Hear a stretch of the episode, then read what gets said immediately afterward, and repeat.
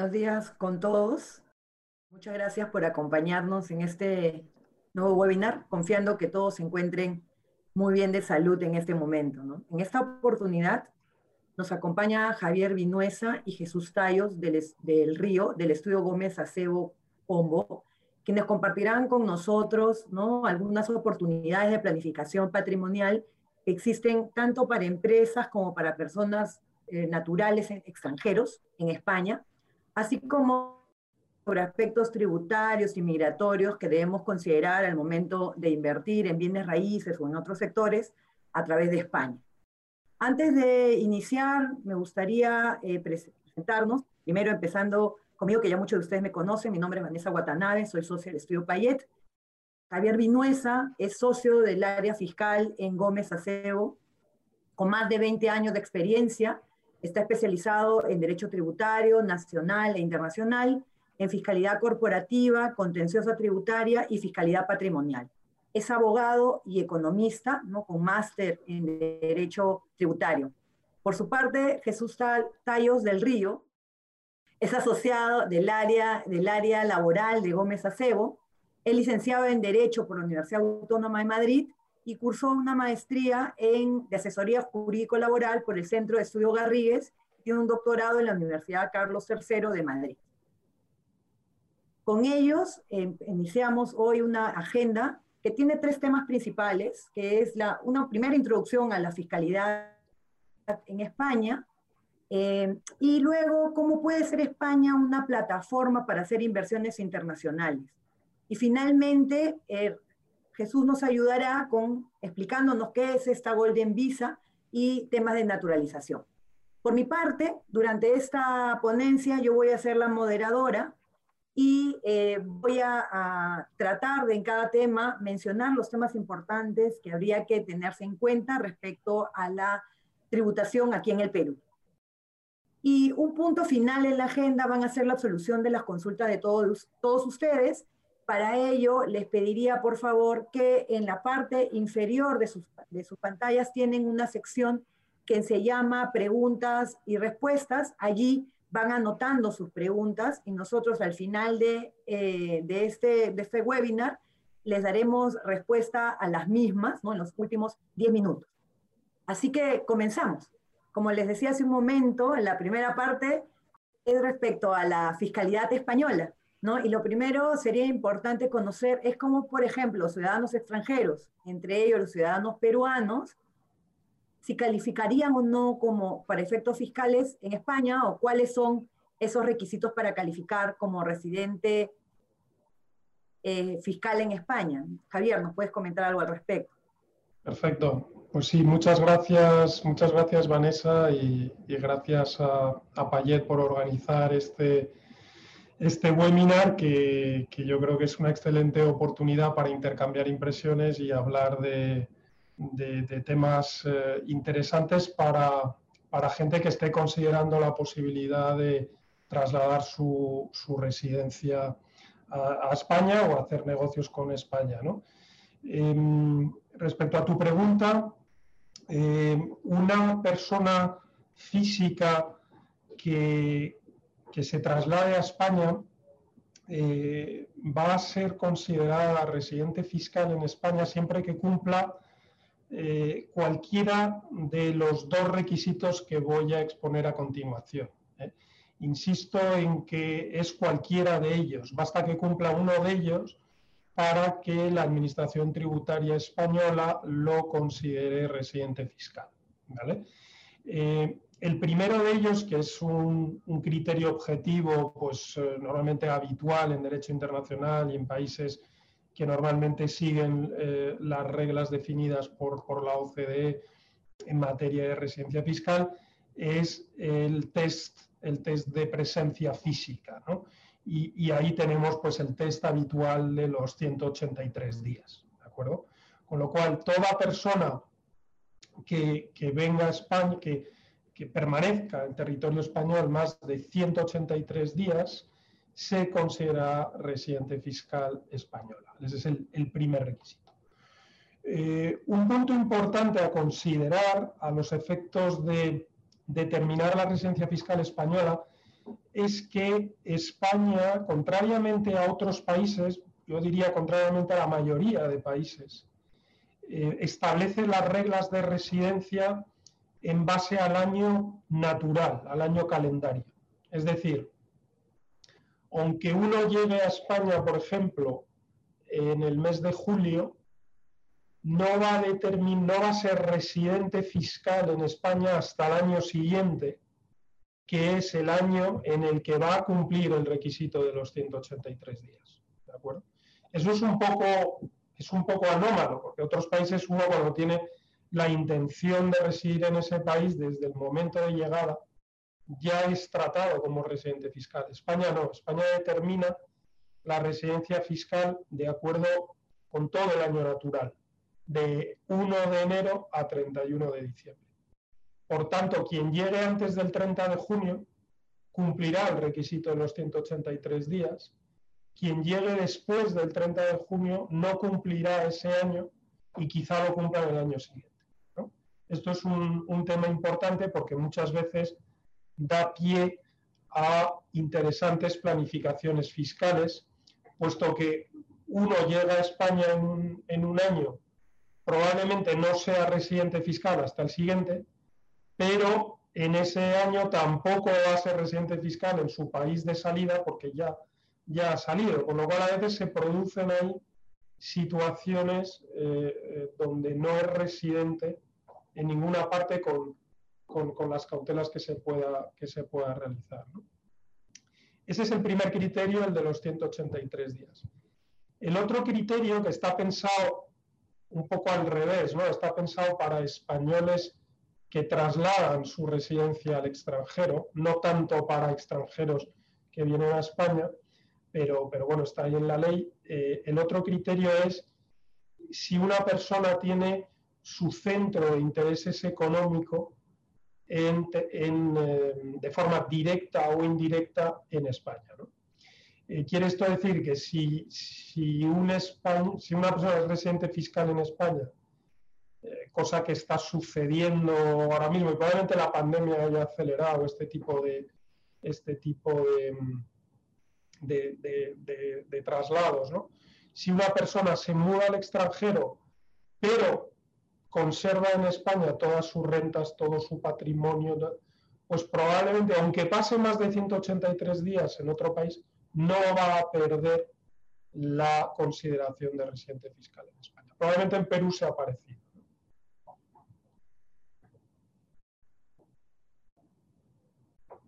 Sí, aquí en Perú tenemos una regla muy similar eh, respecto a los 183 días, ¿no? Eh, tenemos la regla, si eres ciudadano peruano, ¿no? cuando sale del país y tiene residencia en otro, en, otro estado, que luego ese tema ya lo tocaremos más a detalle con Jesús en temas migratorios, eh, cuando eres residente en otro país y sales, automáticamente pierdes el domicilio en el Perú. Eh, pero, igual que en España, como mencionabas, ese domicilio se pierde eh, rápidamente, en ese momento, ¿no? Pero cuenta, como nosotros también tenemos años fiscales, ese cambio también se da desde el primero de enero del, del siguiente año. Entonces, eh, igual sucede con los 183 días, ¿no?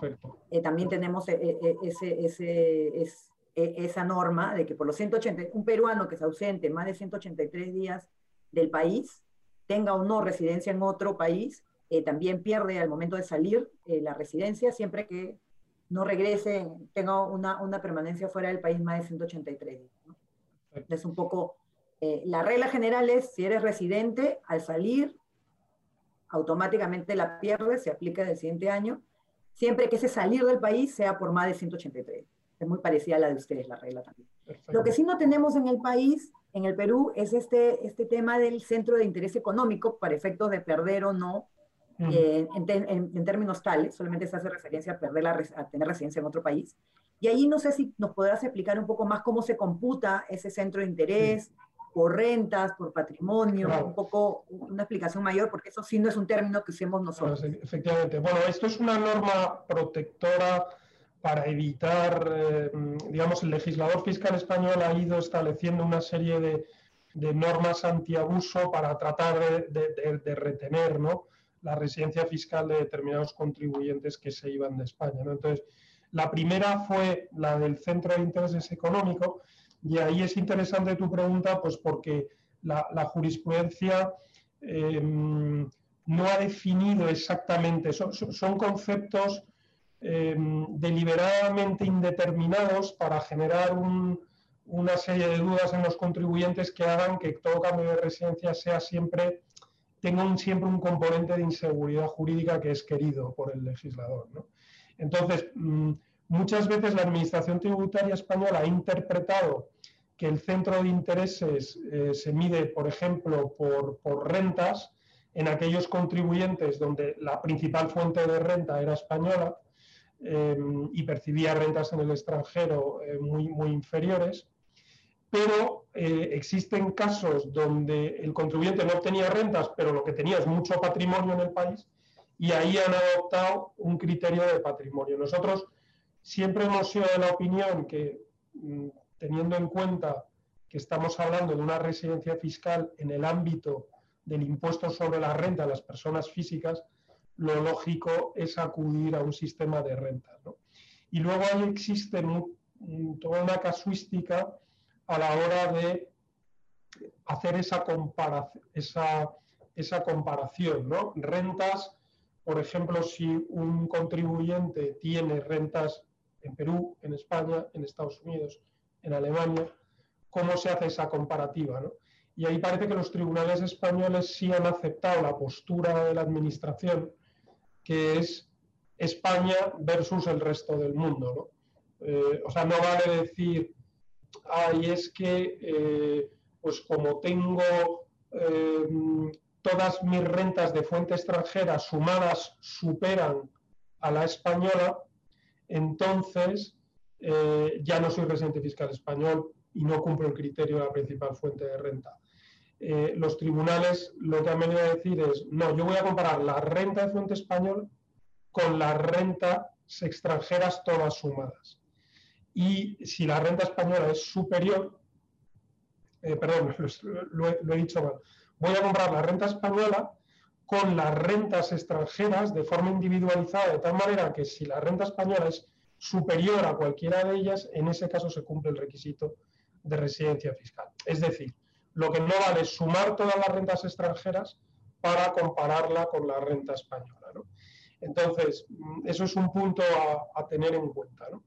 Luego, el legislador ha ido introduciendo otras normas antiabuso. Por ejemplo, en España, cuando uno es residente fiscal español y se traslada a un paraíso fiscal, que esté en la lista de paraísos fiscales españoles, no pierde, se aplica una especie de cuarentena fiscal, eh, por aplicar un, término eh, muy, en, boga últimamente, la cuarentena fiscal donde uno seguirá siendo residente en España durante los cuatro años siguientes al traslado em, por haberse mudado a un paraíso fiscal.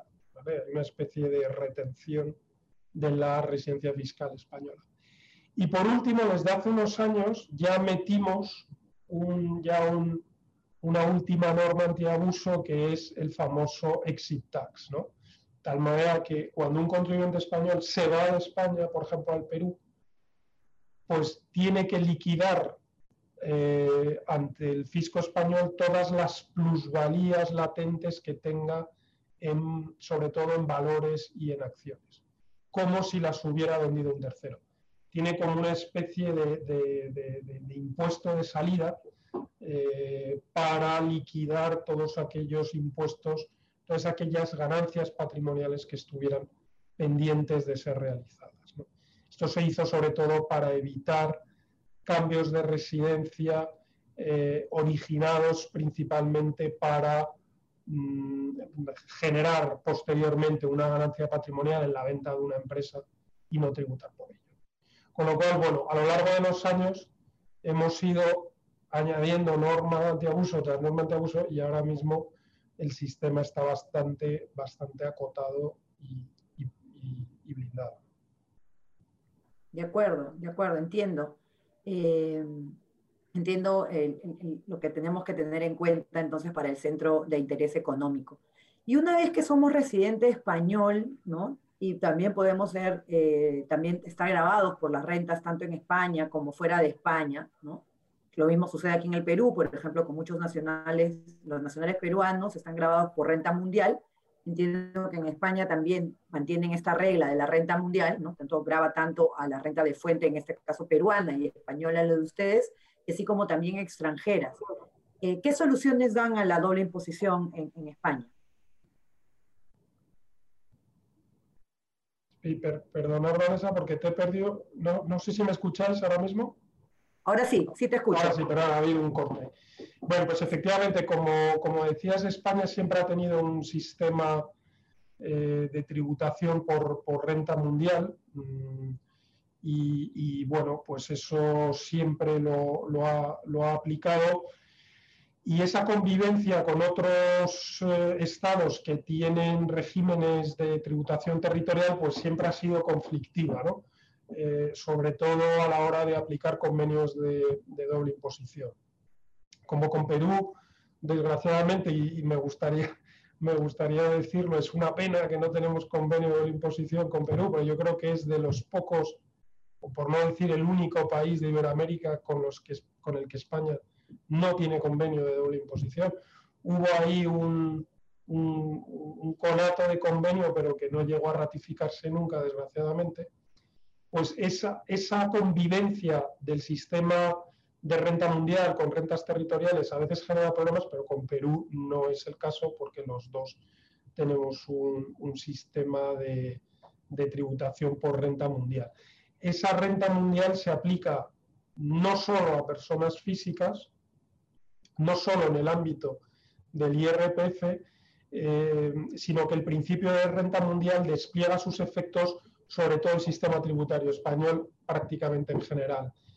Estoy eh, pensando en el impuesto sobre sociedades, una sociedad española tributa por sus rentas de fuente mundial.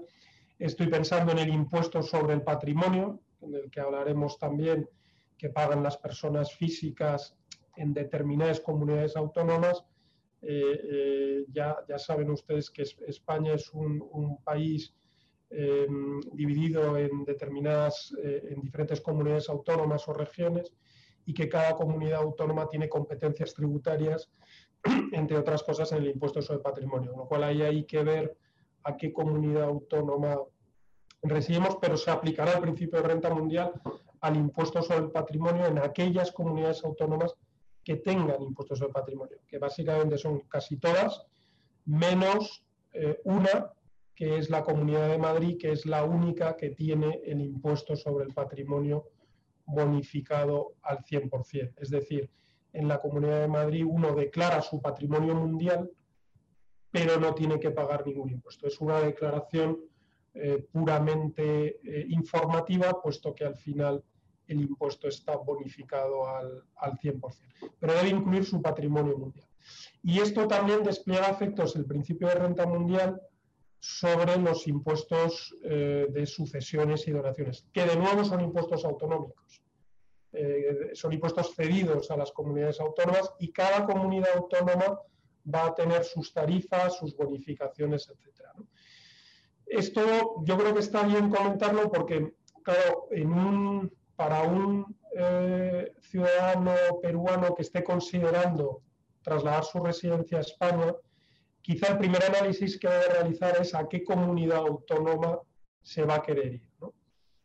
Y desde un punto de vista fiscal, eh, es un dato objetivo, o sea, aquí no hay, no hay preferencias en esto, en España eh, se come bien en todos lados como en Perú, con lo cual no hay, no hay un, eh, no, es un tema de pero es un dato objetivo que en la Comunidad de Madrid es fiscalmente la más, eh, la más ventajosa, por lo que acabo de comentar. Bonificación del 100% en el impuesto sobre el patrimonio, eso es una enorme ventaja para un extranjero que viene a vivir a España, olvidarse de su impuesto sobre patrimonio mundial, patrimonio mundial, o sea que le da absolutamente igual em, ese aspecto.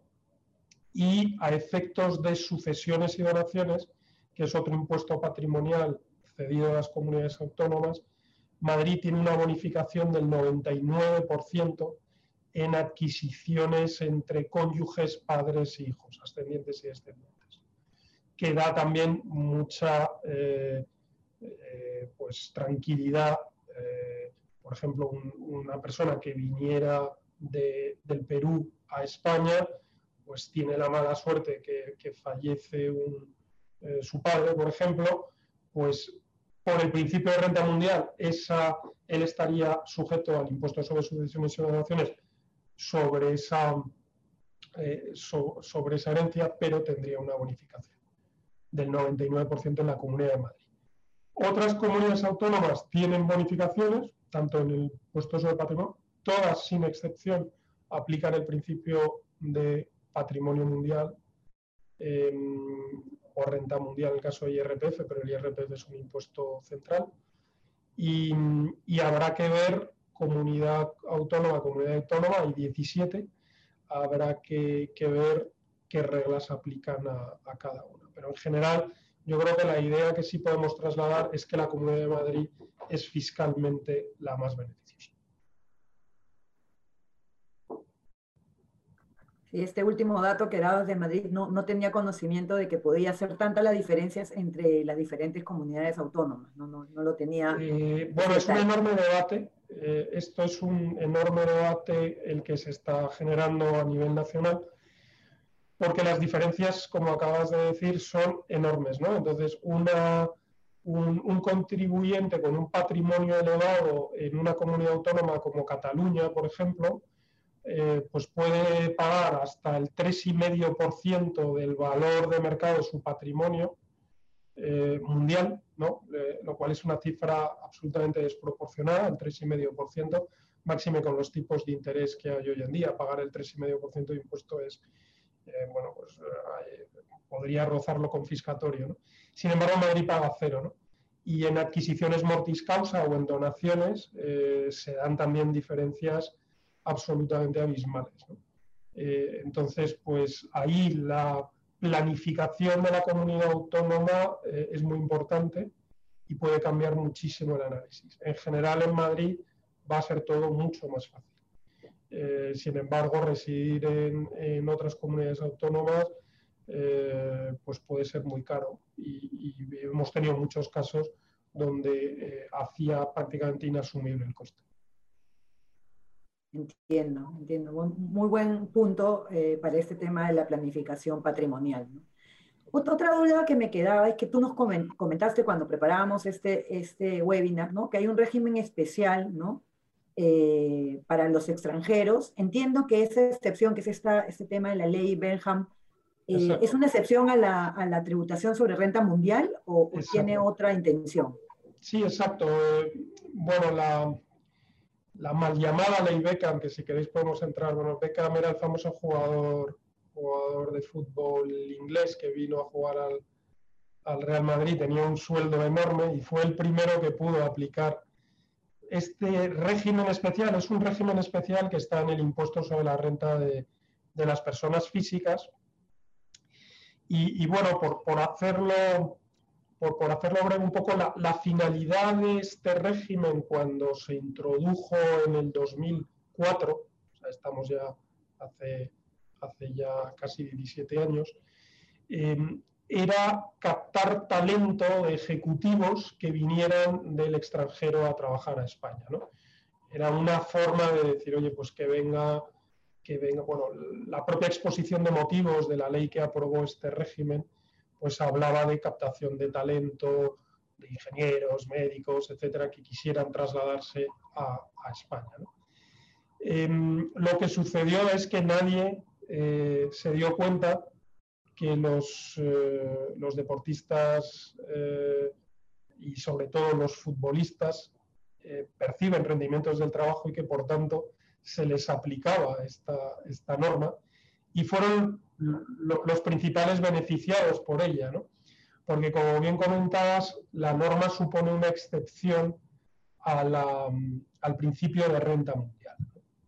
Entonces, em, ¿qué consecuencias tiene poder aplicar la ley Beckham? Bueno, pues y, ahora eh, pasaré a explicar qué requisitos hay que cumplir, pero lo primero es que si uno encaja en el régimen especial de trabajadores desplazados a territorio español, que es como se llama el régimen en la ley, no va a pagar, eh, mm, no, va a estar sujeto en su IRPF eh, a imposición en España por sus rendimientos del capital mobiliario y sus ganancias patrimoniales mundiales, sino va a pagar únicamente sobre sus rentas de fuente española, es decir, patrimonio situado en España. Con lo cual, si alguien encaja en este régimen y mantiene su empresa en Perú y mm, el año que viene la vende, esa posible ganancia patrimonial no pagará impuestos en España porque es una ganancia patrimonial de fuente extranjera. Asimismo, si esta persona que se viniera a residir a España percibiera dividendos de su empresa peruana, esos dividendos tampoco pagarían impuestos en España, puesto que son renta de fuente extranjera. Antiguamente los rendimientos del trabajo em, estaban también afectados por, la renta de fuente territorial. Hubo una modificación eh, en, el régimen, se excluyó a los deportistas. Eso fue un gran cambio porque había un gran debate de si, contribuyentes con unas rentas tan altas eh, tenían que pagar el 24% flat, que es un tipo bajo comparado con el marginal del IRPF en España, que es del, del 45, y luego con tramos autonómicos que lo pueden llevar hasta el 50%, o en alguna comunidad autónoma por encima del 50%. Claro, un 24% es, es un tipo muy bajo y generaba muchos problemas. Entonces, se excluyó a los deportistas. Muchos explican el declive del fútbol español en los últimos años debido a que, a que eso encareció enormemente em, todos los, contratos de, deportistas de alto rendimiento establecen netos de impuestos y eso encareció muchísimo poder, poder contratar a, estrellas. ¿no? Para daros un dato público, casualmente Cristiano Ronaldo dejó España poco después de, perder el régimen especial. ¿no? Entonces, afecta, afecta muchísimo a la, a la tributación. ¿no? Entonces, ahora mismo, quien encaje en este régimen puede beneficiarse de un tipo del 24% sobre sus rendimientos del trabajo. Eh, los rendimientos del trabajo ahí sí se calculan en, fuente mundial, pero lo lógico es que solo tenga rendimientos del trabajo españoles si, si se ha trasladado a España. Y el 24% se aplica sobre un importe de 600.000 euros anuales, lo cual es un salario mm, bastante, un importe bastante considerable. Por encima de 600.000 euros anuales de, salario, se aplica un tipo del 47%. Ya se vuelve a aplicar un tipo, digamos, más ordinario, ¿no? Eh, desde un punto de vista español. Pero hasta 600.000 el tipo es del 24%. Con lo cual es un régimen muy atractivo para extranjeros que vienen a, a residir a España, porque solo pagan el 24% sobre su salario español y todas sus rentas de fuente extranjera no están sujetas a tributación en España. Ni tan siquiera tienen que informar sobre ellas. Ni tan siquiera tienen que presentar una declaración que hay en España sobre, de bienes y derechos situados en el extranjero, el modelo 720. Quedan excluidos del modelo 720. Entonces, mm, es, un, es un régimen muy interesante.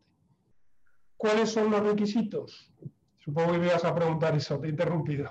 Sí, no, no, no te iba a preguntar eso, solamente déjame hacer una predicción antes que nos des los requisitos. Eh, escuchándote, ahí yo veo en verdad una, una oportunidad importante a aquellos peruanos que van a trabajar fuera, porque si ellos salen del país con, esta, con, con una residencia ya de trabajo en España, permanecen fuera del Perú más de 183 días, para efectos peruanos se convierten en no domiciliados. Entonces, solamente eh, pagarían por su renta de fuente peruana, ¿no? en ese caso. Y si tienen alguna inversión en el Perú, van a tener que pagar, eso sí lo van a tener que pagar, pero si alguna no estuviera en el Perú, ni tampoco en España, por ejemplo, que puede ser el caso, ahí eh, eso no, estaría, no lo alcanzaría eh, el tributo español ni el tributo peruano, así es. Eso, eh, en un limbo. Entonces, es, es muy, es, es, es, muy, es muy interesante, ¿no? ¿Qué, hay que, ¿Qué requisitos hay que cumplir? Bueno, pues yo creo que ahí el primer requisito es que el traslado a España tiene que ser consecuencia de una relación laboral, ¿de acuerdo?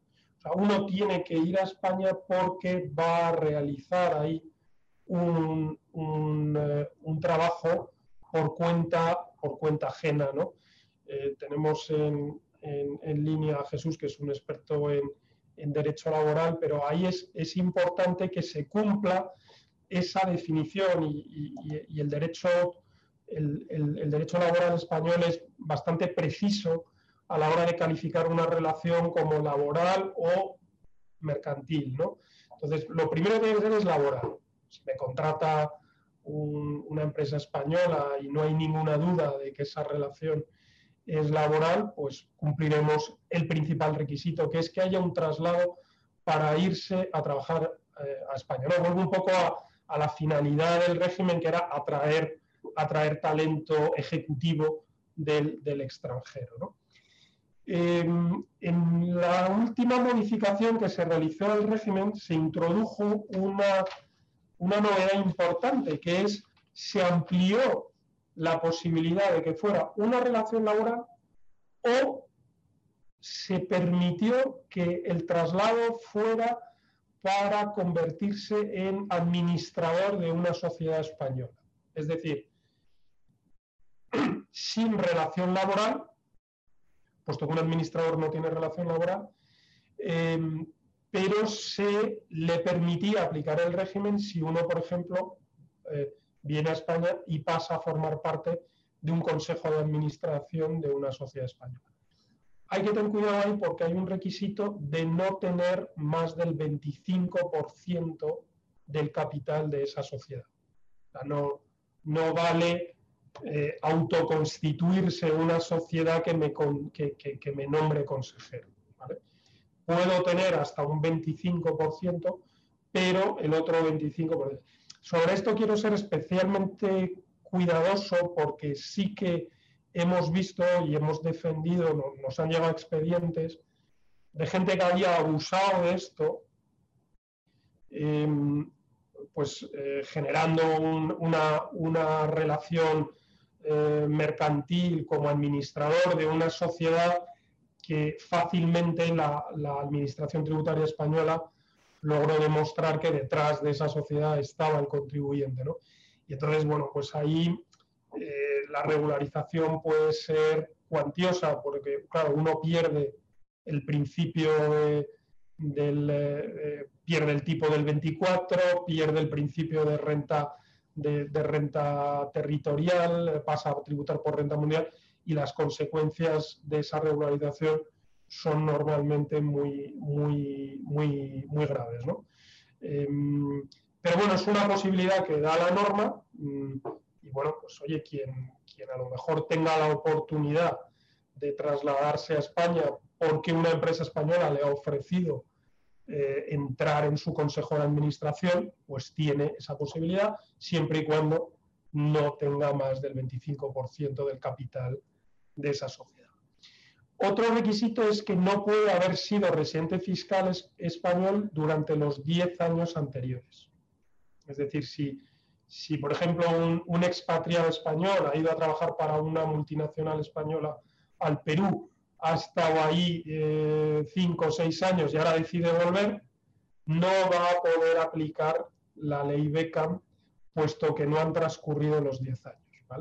Estamos empezando a ver muchos ejecutivos españoles que se fueron al extranjero, sobre todo a, Londres, etcétera, a Suiza, a trabajar en, el sector financiero, y que ahora, transcurridos diez años, están contemplando eh, volver con el, régimen especial que obviamente fiscalmente les interesa, mucho. Pero tienen que haber consolidado los, los 10 años. Eh, la ley Beckham no es permanente, es un régimen temporal. Se puede aplicar el año de llegada más los cinco siguientes. ¿eh? Con lo cual, por eso decía antes el caso de, Cristiano Ronaldo, Cristiano Ronaldo lo pudo aplicar el año de llegada más cinco, que bien planificado se convierten en seis. Eh, pero llega ya un momento que te conviertes en residente fiscal ordinario con todas las, con todas las, consecuencias.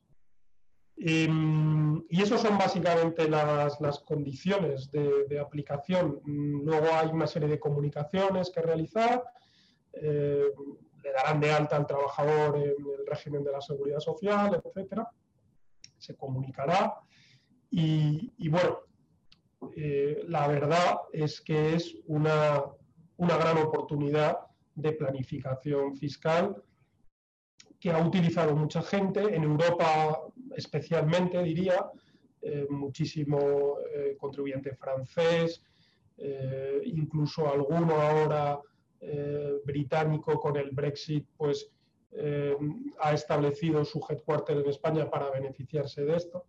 Esto en Europa mm, tampoco es tampoco es anómalo, es decir, hay otros eh, Estados miembros de la Unión Europea que tienen regímenes parecidos, incluso mejores. Estoy pensando en Portugal, que tiene un régimen todavía más favorable que el nuestro, porque en Portugal no es necesaria, no, es necesaria la concurrencia de la relación laboral, con lo cual los traslados a Portugal eh, pues, eh, son más, más sencillos de ejecutar para personas que ya estén jubiladas. En España, en principio, la ley beca no está pensado para que una persona jubilada pueda venirse a España porque necesita trabajar. Tendría que formar parte de un consejo de administración. Y, bueno, mm, yo lo que diría es que es una herramienta muy, muy potente fiscalmente, muy eficiente, pero que necesita una planificación fiscal eh, pues muy medida y con mucha prudencia. ¿no? Eh, porque algún, bueno, pues lo, que siempre pasa con este tipo de regímenes, alguno ha estirado la norma más allá de lo que debía y, ha tenido algún problema. Entonces hay que ser especialmente cauteloso en su, en su diseño. Muy, muy interesante, Javier, lo que nos comentas, porque nosotros no tenemos algo similar, ¿no? Entonces, cuando sucede, eh, y tal vez algunos de los que están eh, participando de este webinar les, son extranjeros, no, no son ciudadanos peruanos, y les ha pasado que el primer momento que llegan al Perú, su renta es la más alta, porque ellos no tienen oh. ninguna deducción, no tienen ningún beneficio eh, cuando vienen en una relación laboral, ¿no? Eh, y sería importante tener una norma similar, obviamente tan acotada como la que ustedes tienen, para atraer ese talento, ¿no? en nuestro caso es una, tasa, es una tasa bastante alta, la que ellos les aplica, que es del 30%, directamente a la remuneración que reciben, no tienen ninguna deducción.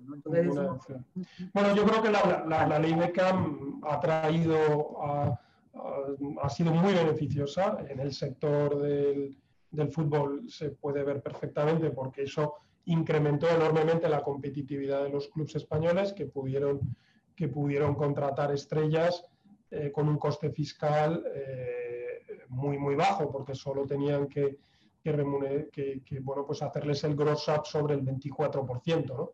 Y eso pues eh, facilitó, facilitó eh, todo, todo, ese desarrollo, que insisto, era no querido, porque hemos tenido la oportunidad de hablar alguna vez con, con los que crearon esta norma y en ningún caso quisieron extenderlo ahí, pero bueno, fue un efecto no deseado, pero muy beneficioso. Y la prueba es.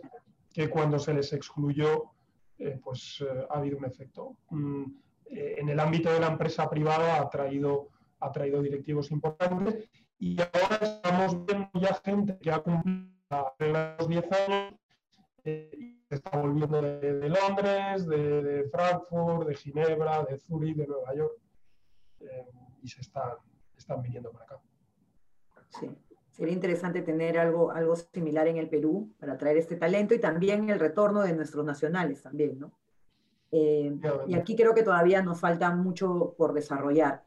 Pasando a nuestro segundo tema, eh, el siguiente era pues hablar de las plataformas para inversión internacionales que se podían utilizar. ¿no? Aquí en el Perú, sí, muchos han utilizado las ETBs, pero conocemos que han habido algunos cambios. No sé, tú nos podrás explicar esos cambios en ETB y otras alternativas que hoy se tengan para usar España como una plataforma. Sí, em, vamos a ver, eh, España tiene un régimen holding muy interesante, eh, similar a los mejores regímenes holdings tradicionales que hay en Europa, que es los clásicos, ¿no? Eh, Holanda, Luxemburgo, etc. Básicamente es un, es un, sistema de exención plena. Mm, ahora explicaré el cambio que se ha producido desde 1 de enero.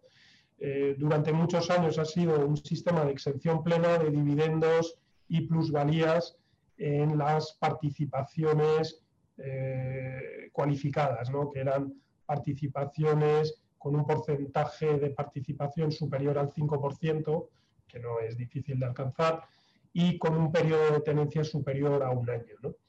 Eso supone la exención del dividendo, supone la exención de una eventual renta obtenida en la transmisión de esas participaciones, con lo cual se puede vender el grupo sin coste fiscal en la holding española, y bueno, pues la gran ventaja, y por eso yo creo que ha sido tan utilizada la, la, EDB para patrimonios en, Iberoamérica en general, porque se ha utilizado en todos los países, salvo Brasil, que tenía eh, alguna consideración en su lista de paraísos fiscales, llegó a introducir de una manera que, que la hacía poco interesante, pero en el resto de países de Iberoamérica yo creo que ha tenido muchísimo éxito, pues porque al final no deja de ser una sociedad de derecho español, con unos estatutos en, español, que una familia iberoamericana entiende, establece los mecanismos, los protocolos familiares, eh, las salidas, las entradas, los tagalón, los, los dragalón,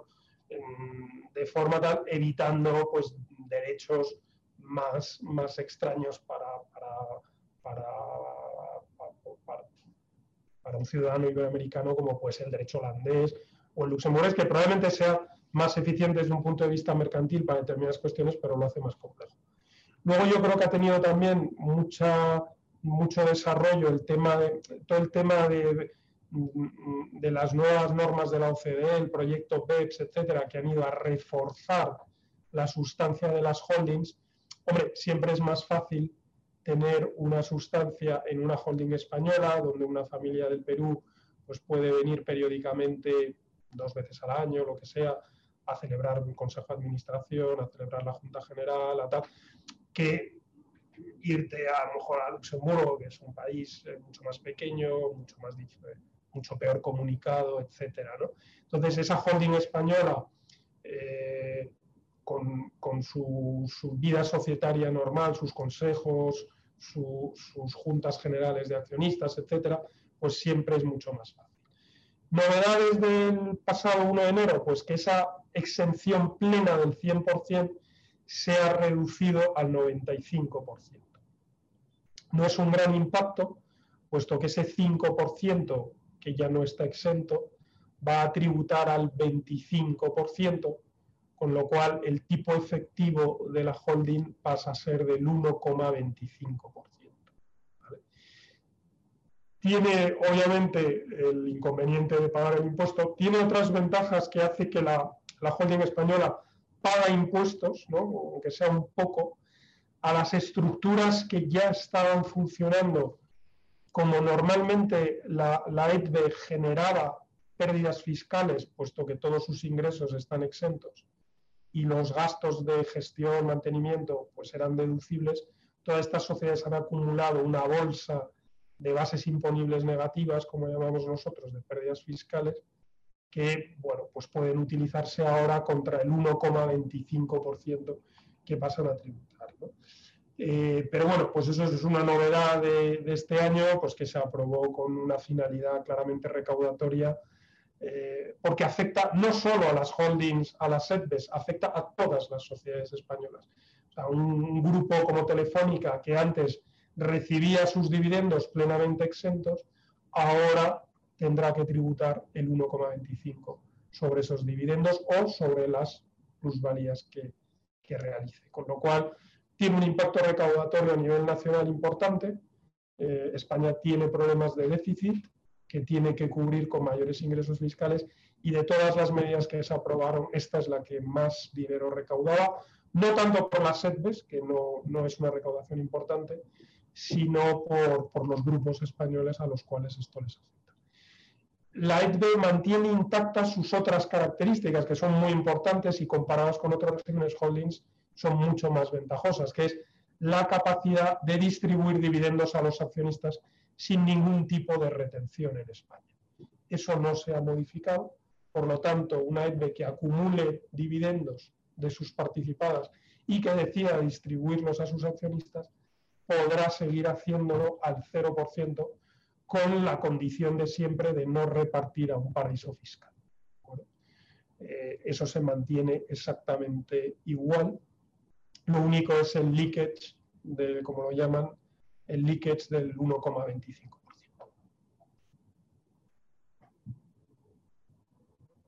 De acuerdo, entonces con lo que me indicas, la CTB, a pesar de los cambios y este incremento de este, de este monto eh, por el tema recaudatorio que ahora están sufriendo por este, este tema del déficit, sigue siendo la ETB española una eficiente forma de invertir y manejar la cartera de inversiones a través de España. Sin duda, sin duda tiene acceso a los convenios de doble imposición firmados por España, con lo cual, pues para un inversor peruano que tenga participaciones en el propio Perú, pero en Colombia, en, eh, Argentina, en Brasil, la sociedad española va a poder aplicar los convenios de doble imposición españoles en todos esos países.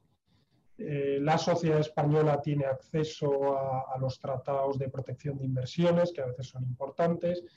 Eh, bueno, tiene muchísimas ventajas y la casuística es enorme. Hemos tenido clientes que han hecho eh, únicamente por un tema de protección de inversiones, ¿no? En determinados países que les daba miedo posibles expropiaciones, etcétera, decir, bueno, pues aporto mi grupo a una holding española de tal manera que eh, en el hipotético caso que hubiera tal, pues, pues eh, realmente habría que expropiar una sociedad española que tendría protección de sus tratados, etcétera. ¿no? Em, no quiero decir que, bueno, esto es una planificación complicada que hay que analizar, no, no, es, una regla, oye, ya funciona, aporta una... Hay que estudiarlo bien porque los tratados a veces tienen cláusulas que no aplican, etcétera. Pero bueno, mm, es un vehículo nuevo, insisto luego en, la familiaridad de entender unos estatutos, un funcionamiento, eh, bueno, un derecho que es muy parecido y, afín a, lo que es, eh, a lo que es un, inversor peruano, ¿no? En este caso. Sí, correcto. Y, ahí me quedo con lo último que decías de respecto a los tratados, tanto tributarios para evitar la doble imposición como los tratados de protección de inversiones, ¿no? Porque aquí en el Perú, respecto a los tratados con otros países para evitar la doble imposición, estamos en pañales, ¿no? Tenemos muy pocos, tenemos nueve, de los cuales ocho solamente están vigentes y uno que entra en vigencia el próximo año, que es con Japón. Entonces tenemos muy pocos y, y allí sí se abre una red muy importante eh, teniendo como plataforma una empresa española. Yo creo que esto, vamos, eh, eh, además yo creo que hay muchos grupos peruanos que lo han, que lo han utilizado con, con mucho éxito. Yo quizá de las EDVES más grandes que conozco es de un grupo peruano, que es público y, todo, o sea, que, que, es un instrumento que funciona muy bien y, luego ya, pues normalmente el accionista de la EDBE pues es una sociedad... Ahí España la única condición que pone es que no sea un paraíso fiscal, pero, pero nuestra lista de paraísos fiscales es acotada y, por ejemplo, Uruguay no es paraíso fiscal, Costa Rica tampoco, tal. O sea que hay, hay mucha flexibilidad y luego, pues ahí muchas veces... Eh, pues los patrimonios peruanos, pues incluso ya podéis tener vuestros trusts, que aquí son más complicados porque España no, no tiene reconocida la, la, figura del trust, España no, no, no ha ratificado nunca la Convención de la Haya sobre el reconocimiento del trust. Pero, mm, bueno, todo lo que suceda on top of eh, la holding de la ETV, pues bueno, pues oye, pues hay quien tenga su trust, tiene su trust, funciona. Lo único que va a buscar España es que no haya un paraíso fiscal, eh, ni, ni, tan siquiera Panamá es un paraíso fiscal actualmente, con lo cual pues es, es relativamente sencillo. Okay. Muy, muy, muy importante lo que nos comentas. Y muchas gracias, Javier, por todas las claras explicaciones que nos has dado. Y ahora, por fin, es el turno de Jesús para que nos comparta algunos temas, eh, principalmente migratorios, y particularmente un asunto que me llamó mucho la atención cuando empezamos a conversar sobre la posibilidad de este webinar, que es la denominada Golden Visa, ¿no? Eh, que se da para cuando tú realizas ciertas inversiones en España. Entonces aquí yo la primera pregunta que te hago es, ¿qué es esto de una Golden Visa? ¿Qué requisitos tenemos? Y sobre todo, y creo que es lo más importante para los que están participando en esta llamada, ¿qué derechos nos otorga un Golden Visa? Bien. Eh, bueno, muchas gracias, Vanessa. Eh, buenos días a todos. Eh, una Golden Visa es un tipo de visa, es un tipo de visado, por tanto, es interesante para aquellas personas que necesiten un visado. En consecuencia, aquellos de ustedes que tengan ya la nacionalidad española o tengan nacionalidad de la Unión Europea, pues bien, no necesitarían este visado. En cambio, aquellos que no la tengan, sí lo necesitarían para residir o para trabajar en España. La Golden Visa es el visado más flexible de todos, por varias razones. Eh, porque nos permite residir, pero no nos obliga a residir ningún mínimo. Podemos viajar o no viajar a España eh, cuando queramos. Eh, nos permite trabajar, pero no nos obliga a trabajar. Y además nos permite viajar por el espacio Schengen como si tuviéramos cualquier pasaporte europeo. Se concede por un plazo de dos años, pero mientras se mantenga la inversión, está condicionada a la realización de una inversión, se puede dar hasta cinco. Y además permite acceder a nacionalidad española, que, bueno, como seguramente saben ustedes, eh, se puede obtener en un plazo de dos años o incluso se puede reducir este plazo eh, a un año de residencia eh, si ustedes tienen parientes de primero o segundo grado que tengan la nacionalidad española. ¿no? Si tienen un abuelo español con un año de residencia, podrían llegar a tener la, la nacionalidad española. Y la ventaja principal que tiene la nacionalidad española es que estas ventajas de residencia y de viaje pues ya no requerirían del mantenimiento de la inversión. Bien.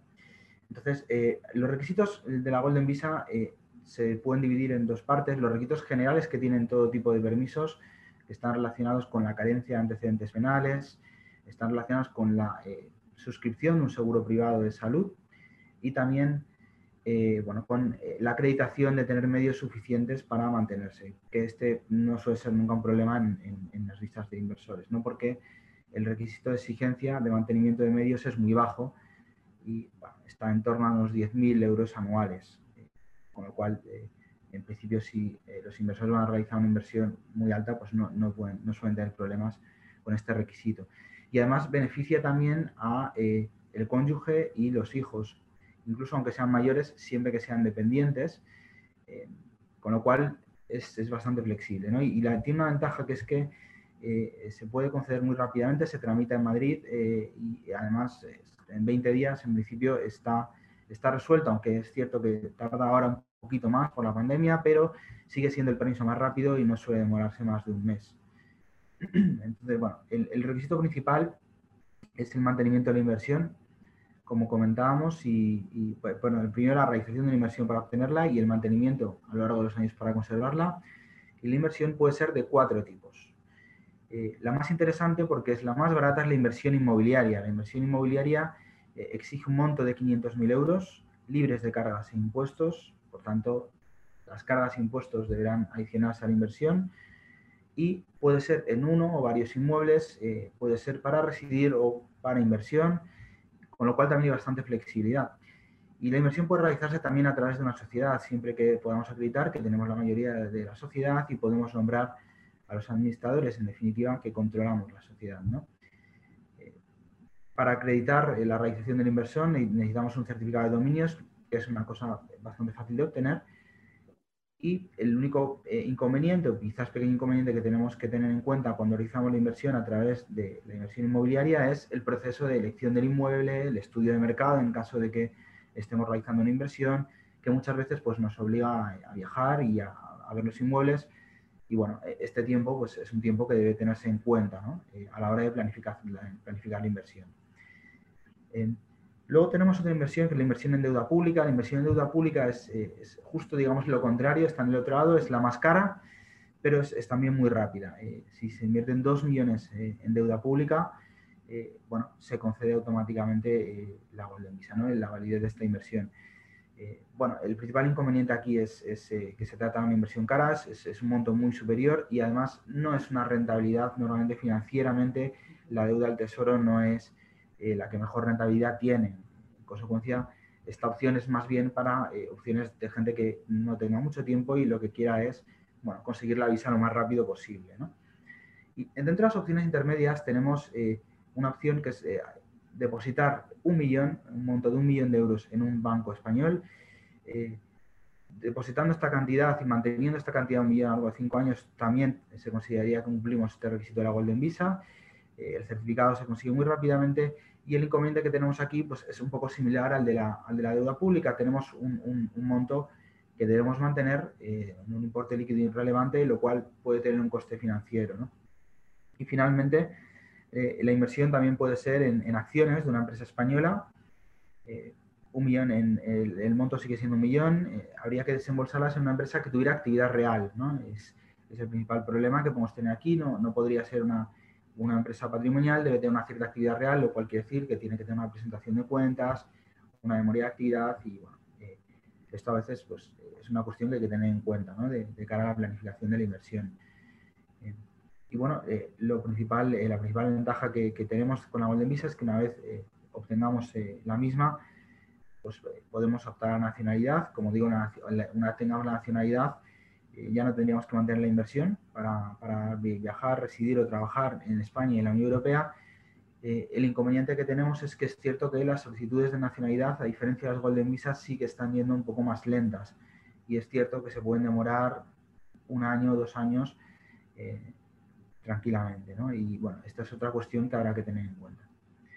Pero es cierto también que durante ese año o dos años podríamos tener la Golden Visa. Sí, disculpa, Vanessa.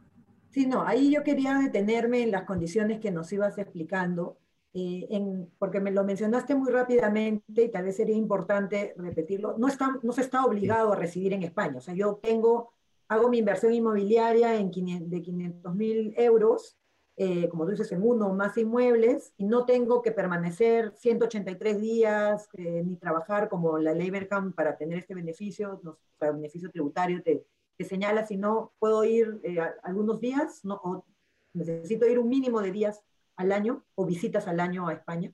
No, no hay ningún, no hay ningún límite, podrías no ir ningún día y no perderías la Golden Visa por ello. Eh, de hecho, es, la principal, es una de las principales ventajas, ¿no? la flexibilidad que permite residir para intentar conseguir la residencia fiscal española en caso de que eso interese, o todo lo contrario, ¿no? o mantener la residencia y tener la posibilidad de viajar a España en caso de que se necesite sin tener en cuenta los periodos de 90 días que requieren normalmente las visas turísticas o ningún otro, ningún otro visado. Ok, y con esta visa también nos precisabas que alcanza a los familiares, incluyendo los hijos que son dependientes, y eso significaría que ellos también podrían trabajar, por ejemplo, con esta visa en, España sin necesitar una visa de trabajo adicional. Es correcto, con la visa eh, beneficia a los familiares directos y por tanto se benefician de las dos cuestiones, tanto la posibilidad de viajar, de residir y, también de trabajar. Así es. De acuerdo, eso era lo que más me, llamaba la atención de, cuando habíamos adelantado un poco el Golden Visa, ¿no? Esto que te permite sobre todo trabajar, que a veces eh, eh, no es tan fácil obtener una visa de trabajo. Y entiendo también, entendería también siendo España un lugar donde van a, estudiar muchos peruanos, también con esta visa se puede estudiar, ser, eh, trabajar, etc. Se puede, estudiar, se puede trabajar y puede ser una muy buena oportunidad también para los hijos, ¿no? Si quieren estudiar una maestría en España, luego pueden hacer un trabajo y durante ese tiempo han residido el tiempo suficiente para optar a la nacionalidad española, lo cual es, eso es una buena opción. Una opción, correcto. Y ahí la duda que me queda es, no tengo que ir a España, tengo la visa. Es decir, para efectos fiscales peruanos, como no, no permanezco fuera del país más de 183 días, eh, ¿no? porque puedo ser residente ya en España con esta visa, eh, pero no salgo del país porque no lo necesito, sigo siendo residente fiscal aquí en el Perú. ¿En España esta visa me convierte en residente fiscal también o no? No, no. No, no en España tendrías que cumplir los requisitos que hemos comentado antes de, del artículo 9 de la ley, eh, o bien 183 días o bien centro de intereses económico. Como no se va a cumplir ninguna de las dos, yo tengo derecho a residir en territorio español, pero no tengo la obligación y de hecho no cumplo los requisitos de la norma fiscal, con lo cual puedo tener una Golden Visa y no pagar impuestos en, España y venir a, España o a Europa cuando quiera. De acuerdo, lo entiendo. le entiendo, me queda clarísimo. Eh, comentabas también que esto nos, nos permite esa Golden Visa eh, obtener la nacionalidad española. Allí sí no me quedó tan claro si los requisitos son menos que normalmente un nacional podría obtenerla, un nacional peruano sin tener esta visa. Reduce los tiempos. Eh, ¿En qué, en qué te ayuda a obtener esta visa previamente? Sí, el requisito para obtener la nacionalidad española es la residencia. La residencia en el caso de países caso de Perú, los países latinoamericanos, eh, normalmente la residencia son dos años. Son dos años los que habría que residir en España. Eh, para residir en España durante dos años necesitas un visado, si no tienes, eh, bueno, hay, varios tipos de visados y la Golden Visa es el más sencillo. si residimos en España, pero, pero, el requisito no, no, se ve modificado, el requisito siempre será la residencia. La cuestión es que la Golden Visa nos permite residir en España y nos permite residir de una forma fácil eh, en España sin, eh, tener cualquier otra visa. De acuerdo, me queda claro. No sé si hay algún tema adicional, Jesús, que nos quieras compartir del Golden Visa, algún tema que creas que, sea conveniente conocer. Sí, eh, bueno, compartir simplemente por si os interesa, retomo un poco la cuestión con la que iniciaba. Aquellos ustedes que tengan un pasaporte a la Unión Europea eh, no necesitan la Golden Visa para viajar en espacio Schengen ni tampoco para trabajar en España, porque los ciudadanos de la Unión Europea pueden trabajar en España eh, simplemente por el medio hecho de ser ciudadanos de la Unión. Eh, en este caso, por tanto, la Golden Visa no sería tan interesante porque, bueno, no daría ningún derecho adicional al que ya da el pasaporte. Para estos casos no, sería, no sería tan interesante. Ok, nos queda, nos queda claro eso. Y como te comento, ¿no? al iniciar esta sección, la Golden Visa me parece una opción interesante ¿no? para los peruanos, ciudadanos peruanos que no tenemos, eh, por, no sé, como tú decías, que por, por tener abuelos españoles pudiste, pudiste haber acogido a tener una visa española o por alguna otra razón ya la tienes, sino justamente ellos que no, que no tienen esas, esas cualificaciones pueden acceder a esta Golden Visa con estas inversiones que nos mencionaba. Es una importante oportunidad. No sé si Javier, Jesús, hay algún tema que quieran precisar antes de pasar a la ronda de preguntas que ya varios de nuestros participantes han colocado aquí en la sección de preguntas y respuestas. Sí, de, de, Golden Visa lo que también podemos comentar, eh, o sea, al final, eh, para muchas veces lo, lo, que hemos visto es que mucha gente la quiere Mm, solo por, si acaso, o sea, es decir, bueno, pues tiene, tiene la Golden Visa y entonces pues no, no viene, no, viene a España cuando quiere, pero no, no se convierte en residente español, no paga impuestos en España, pero la tiene mm, para poder ir a, España o a cualquier Estado miembro de la Unión Europea eh, como ciudadano europeo, puesto que tiene un permiso de residencia estable. Y luego, a nivel de la inversión, pues normalmente lo que hemos estructurado esas inversiones, eh, pues, eh, por ejemplo, para lo que es la compra de un inmueble en España, pues se estructura para que ese inmueble genere una, renta de tal manera que, bueno, pues eh, genera una renta normalmente que, está bien en una inversión que puede ser un apartamento turístico en Madrid o en Barcelona, que genera una serie de, una serie de rentas, tal, y bueno, pues se va pagando, o sea, no, es, no son 500.000 euros de, de, gasto, es una inversión de 500.000 euros que normalmente genera unas rentas. Hay gente que decide aprovechar ese, ese inmueble cuando viene a España para, para, tenerlo, o mucha gente lo pone, lo pone en explotación y, y, le, renta. Y hay empresas que se dedican a, a gestionar esos inmuebles para, obtener una rentabilidad. O sea, que no es, no es un gasto, ¿no? Es, es, realmente una inversión. Y luego hay mucha gente a quien ese inmueble se le ha revalorizado. Lo compró por 500.000 hace unos años y ahora le dan 800.000 por él. Vanessa, creo que estás Sí, sí, disculpen. Yo aquí veo que ya Javier ha ido contestando algunas de las sí, Mientras, mientras debatías, yo he ido limpiando preguntas para que no se acumulen. Pero bueno, si alguno, alguna pregunta ha quedado clara la respuesta, lo, lo, encantado de precisar. Y tenéis ahora una con última con Golden Visa en España, ¿se puede trabajar o estudiar en la Comunidad Europea? Eh, sí, con Golden Visa en España se puede viajar a cualquier país de la Unión Europea. Eh, los requisitos para trabajar y estudiar dependen de la regulación de cada país.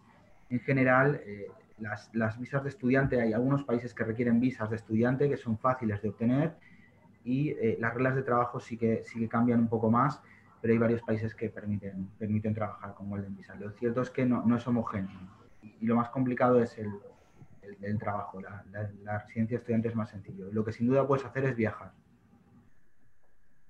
De acuerdo. También han hecho una nueva pregunta eh, para Jesús. ¿Los 500 mil euros para adquirir el inmueble que el Golden Visa debe ser adquirido al cash o puede ser una deuda hipotecaria? No hay problema con que haya deuda hipotecaria, pero los 500.000 tienen que ser libres de cargas. Es decir, todas las prendas, todas las cargas, deuda hipotecaria tiene, tiene que computarse a partir de los 500.000.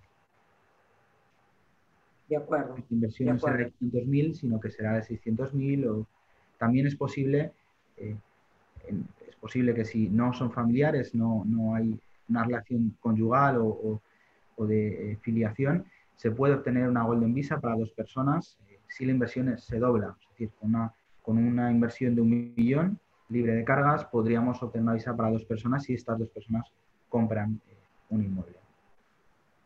De acuerdo, me queda claro. ahí en general el mercado hipotecario es mm, bastante, primero, los tipos de interés eh, eh, normalmente están referenciados al Euribor y el Euribor está bajo mínimos, con lo cual son tipos de interés eh, es Euribor con un diferencial a lo mejor del 1%, o con lo cual son tipos de interés eh, realmente bajos.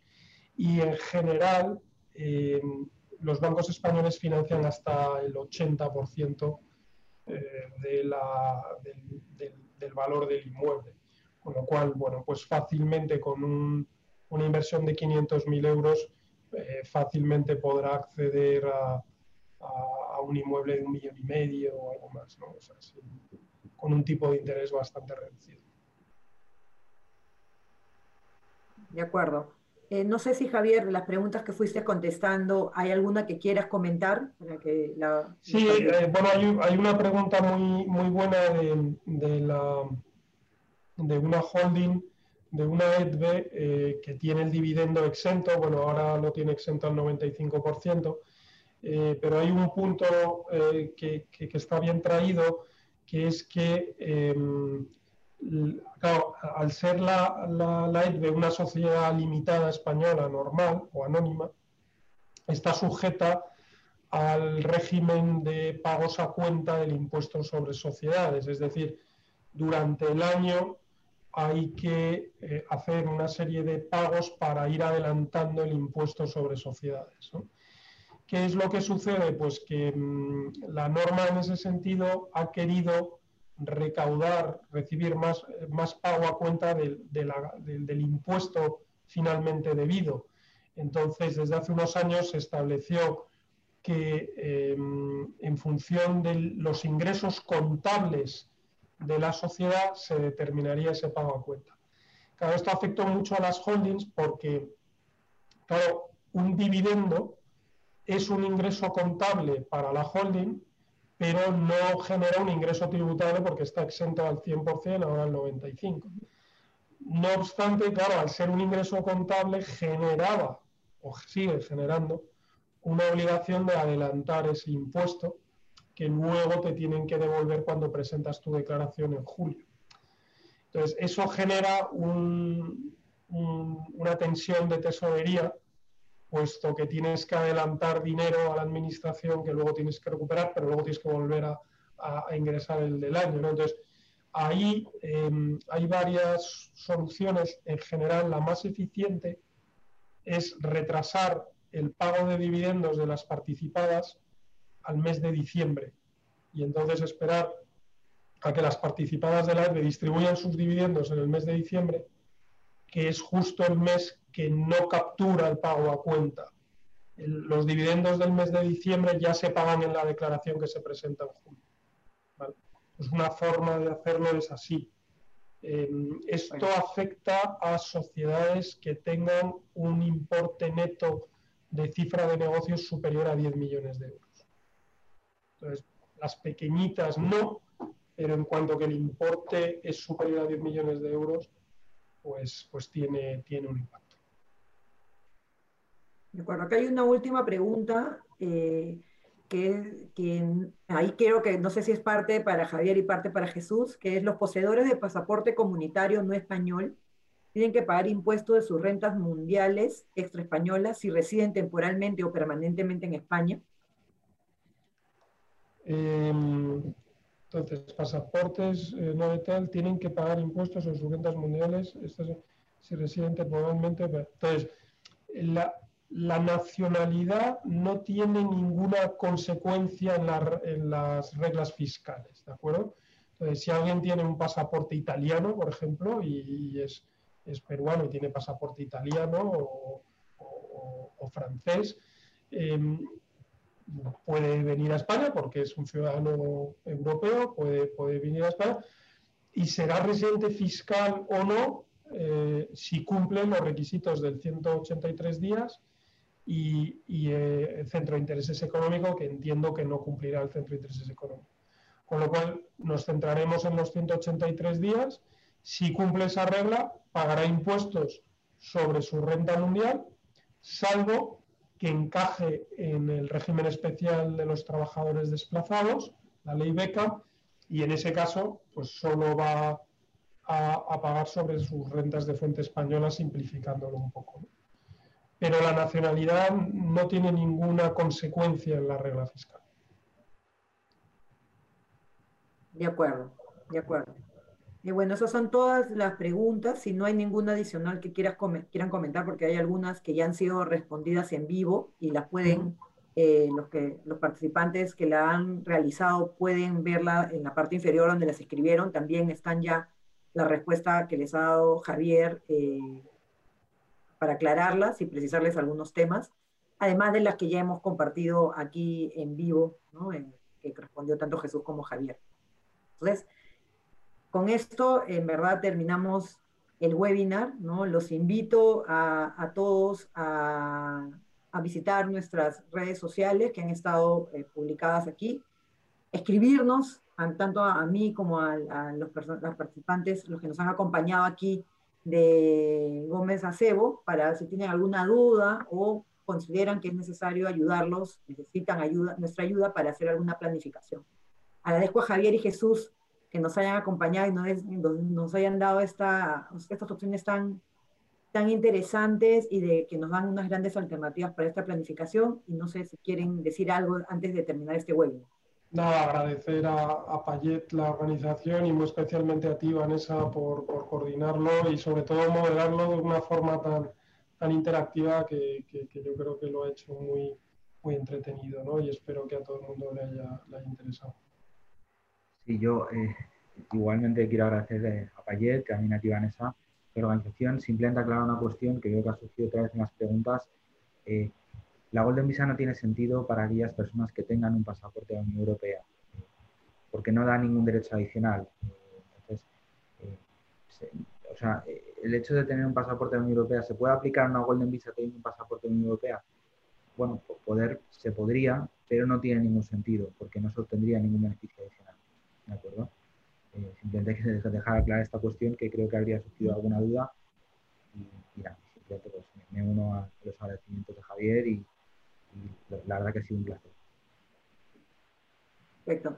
Muchas gracias a, Javier y Jesús por acompañarnos y muchas gracias a ustedes por habernos escuchado y haber eh, participado con nosotros de este webinar. Los esperamos en los próximos que vamos a organizar. Ese no va a ser el, único que organizamos también con Gómez Acebo. Hay otras oportunidades para seguir discutiendo. Así que muchas gracias a todos y sigamos cuidándonos en esta época. Hasta luego. Muchas gracias. Muchas gracias. Hasta, luego. Adiós.